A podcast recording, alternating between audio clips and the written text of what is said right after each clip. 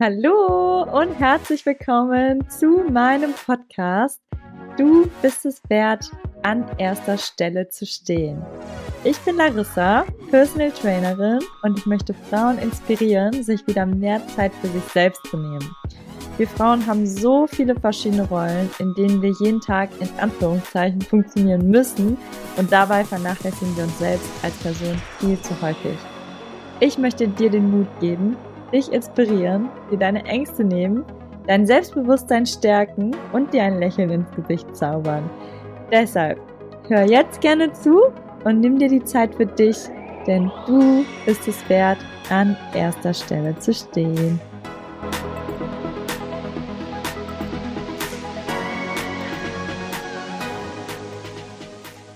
Hallo und herzlich willkommen zu einer neuen Podcast-Folge hier im Podcast Du bist es wert, an erster Stelle zu stehen. Und mein Name ist Larissa und heute geht es um das Thema, wie du deine Angst in deinen Mut umswitchen kannst. Und dieses Thema Angst, ich glaube, das haben wir alle, egal in welcher Situation. Es kann eine kleine Situation sein, es kann eine große Situation sein. Beispiel jetzt Kleinigkeit wäre, du hast Angst, jetzt deine Meinung zu sagen auf der Arbeit, weil du keinen Streit haben möchtest oder du hast Angst, irgendeinen Typ anzusprechen, der dir ganz nett aussieht, wo du dachtest, ja, mit dem hätte ich gerne ein Date. Mm, es können aber auch relativ große Sachen sein, wenn du zum Beispiel in deinem Job unglücklich bist und dich woanders bewerben möchtest und du hast aber Angst, dass du eine Ablehnung bekommst. Ähm, ja, du hast Angst, eine Entscheidung zu treffen, zum Beispiel, ob du deinen Job kündigst und in die Selbstständigkeit wechselst. Also verschiedene Sachen. Also dieses Schema, das sind eigentlich nur vier Schritte, die ich dir gleich an die Hand gebe, kannst du auf alles anwenden, egal wie groß deine Angst ist.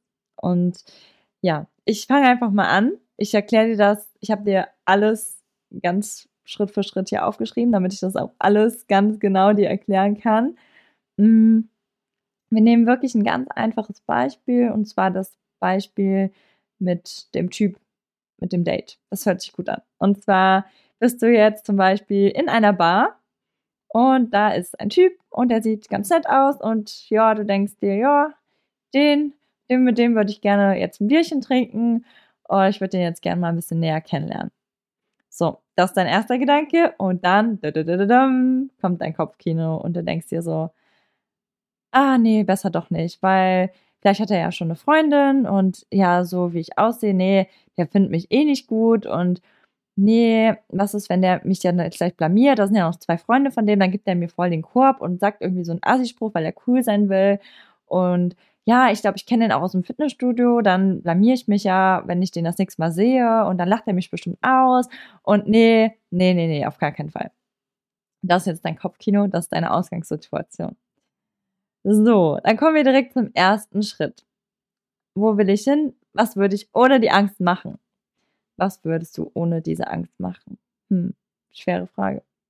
Wahrscheinlich würdest du einfach zu dem Typ hingehen und ihn fragen, hey, siehst ganz nett aus, habt ihr eben gesehen, hast du Lust, ein Bierchen zusammen zu trinken? Let's go, dann unterhaltet ihr euch, dann tanzt ihr wahrscheinlich und habt einen schönen Abend. So.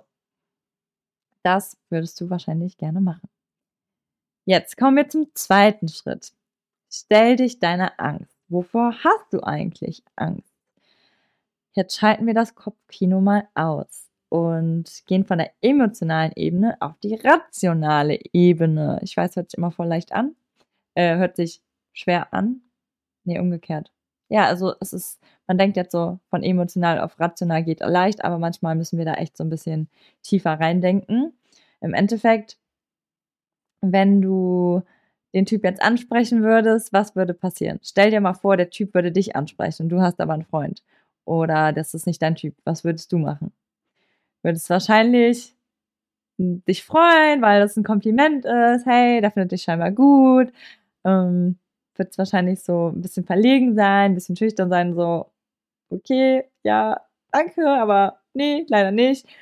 Und würdest dem wahrscheinlich gar nicht so einen richtigen Korb geben, sondern eigentlich dich sogar nett freuen und einfach nett zu dem sein. Und das stellst du dir jetzt vor, dass das der Typ wahrscheinlich auch machen würde. Ich meine, warum sollte der blöd zu dir sein? Du bist ja gibst ihm ja ein Kompliment, dass er ja scheinbar ein gut aussehender Typ ist und du gerne mit dem Bierchen trinken würdest. Und ja, gehen jetzt sozusagen da auf die rationale Ebene. Dass die Ängste schon mal so ein bisschen kleiner werden. Dann gehen wir auf den dritten Schritt. Konsequenzen bewusst machen. Was wird denn jetzt passieren, wenn du den einfach nicht äh, ansprichst, so wie du es ja nicht machen willst, weil die Angst ja da ist? Was wäre dann? Ja, dann hast du wahrscheinlich heute Abend kein Date und hast in naher Zukunft wahrscheinlich dann auch keinen Freund, weil vielleicht bist du jetzt schon ein bisschen länger Single und denkst dir eigentlich so, hey, hm, ich hätte jetzt eigentlich schon gern mal langsam jemanden wieder, mit dem ich abends kuscheln kann, mit dem ich Zeit verbringen kann, dem ich all meine Dinge erzählen kann.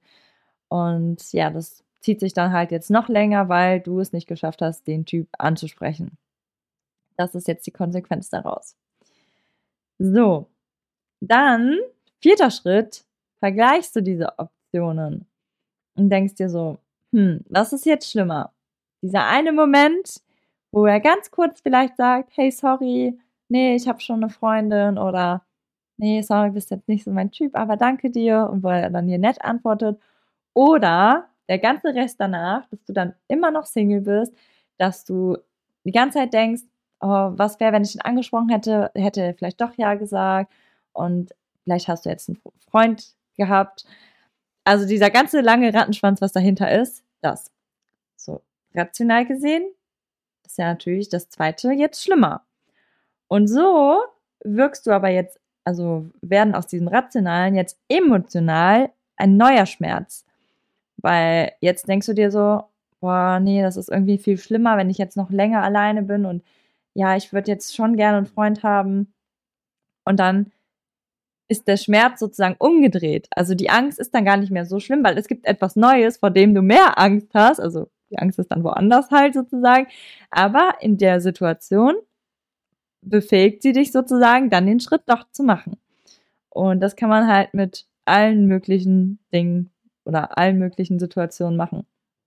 Könnte ich jetzt auch sagen, mit dem Jobangebot, was wir eben gesagt haben. So, wo will ich hin? Was würde ich gerne machen? Also ich würde mich jetzt gerne zum Beispiel einen Job irgendwo bewerben, aber ich habe Angst, dass ich abgelehnt werde und ja, mein Selbstwertgefühl dadurch schlecht wird.